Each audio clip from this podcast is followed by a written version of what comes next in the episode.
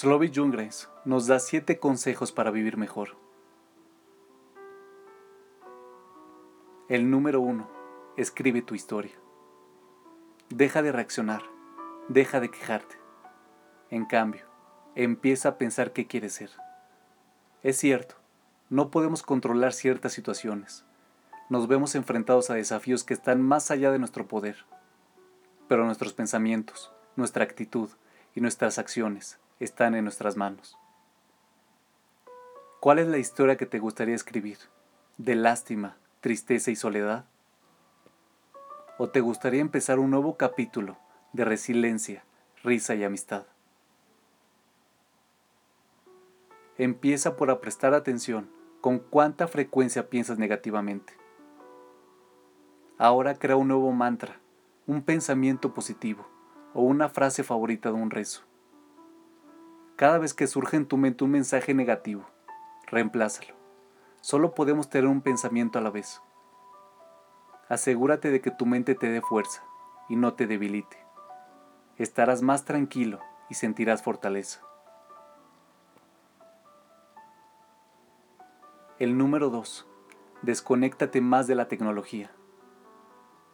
¿Cuántas veces llegas a casa después de un largo día y sigues conectado a tu teléfono?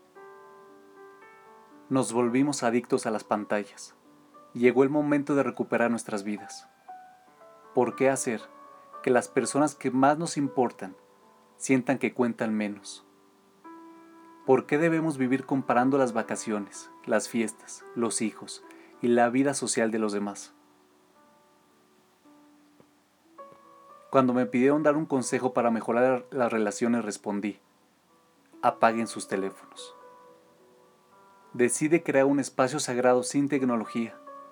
Sé el dueño de tu hora de cenar, de tu tiempo de ir a comer afuera, del momento en que viajas en el auto con tu familia o de conversar con tus amigos. Libérate de esa necesidad constante de estar involucrado en la vida de otras personas. Sentirás que has descubierto una sensación de paz que te falta hace mucho.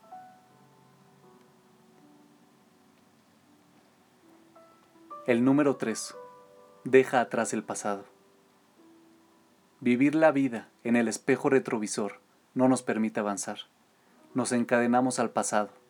El ayer nos desanima hoy. Es cierto, están aquellos que podrían haberlo hecho mejor o deberían haber hecho más.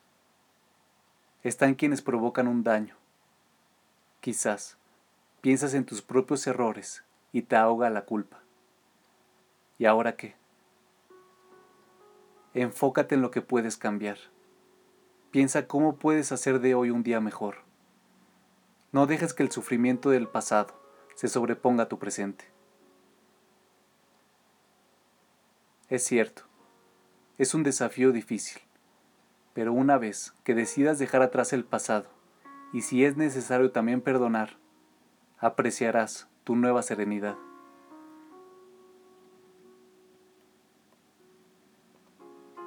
El número 4. Date tiempo para amar. El tiempo pasa rápido. Sin darnos cuenta, los padres envejecen, los niños crecen, las parejas se alejan. Cuando es demasiado tarde pensamos, si tan solo, si tan solo hubiese escuchado más, tomado más tiempo para demostrar que me importa, puesto más atención, o expresado mi amor. ¿Por qué esperar? Date tiempo cada día para mostrarle a alguien que lo quieres. Abraza más a tu familia. Sonríe. Llama a un amigo con el que has perdido el contacto. Visita a tus abuelos. Fija un tiempo para salir con la persona más importante de tu vida. Pregúntate, ¿cómo puedes conectarte mejor? Asegúrate de no perder de vista tu objetivo. Tu amor y tu afecto deben sentirse cada día.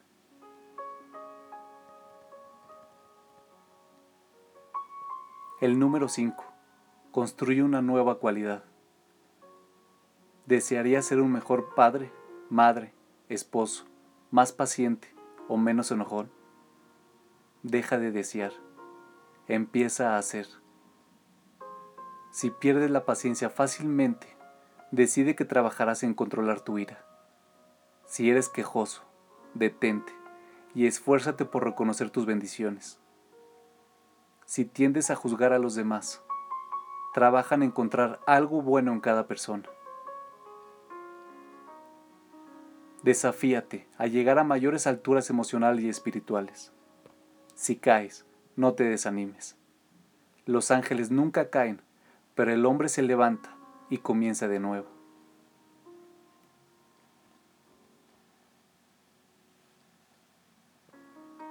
El número 6. Elige la bondad. Estamos rodeados por personas que cargan un peso enorme en sus corazones. Hay una increíble necesidad en este mundo. Tantos necesitan una linda palabra, una mano abierta, un oído dispuesto a escuchar.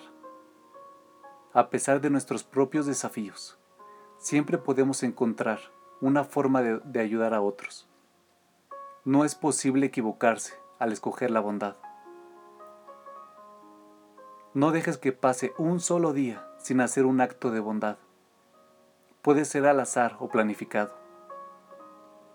No hay alegría como la felicidad que se siente cuando en lo más profundo de nuestro ser sabemos que marcamos una diferencia.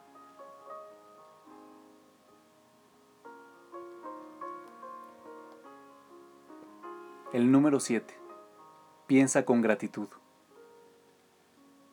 La gratitud es el oxígeno de la vida. Cuando valoramos a las personas que comparten nuestras vidas, logramos apreciar más y quejarnos menos. Cuando abrimos los ojos a todo lo que tenemos, tomamos conciencia de nuestras bendiciones y la alegría llena nuestro corazón. Pero la naturaleza humana nos lleva en otra dirección. Tendemos a ver lo que nos falta en vez de lo que tenemos.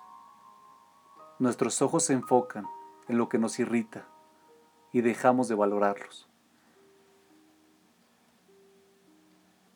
Comienza cada día con la plegaria de Modeani.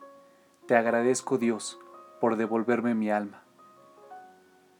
Acostúmbrate a pensar cada mañana en una bendición que has recibido y por la cual estás agradecido. Si piensas que esto es difícil, ya sabes dónde tienes que trabajar.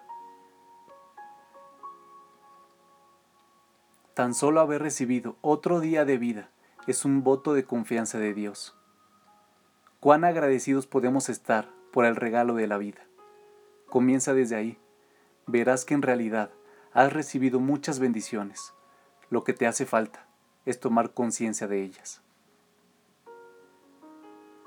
La vida está llena de elecciones. Podemos forjar un camino lleno de amor, conexión, bondad y gratitud.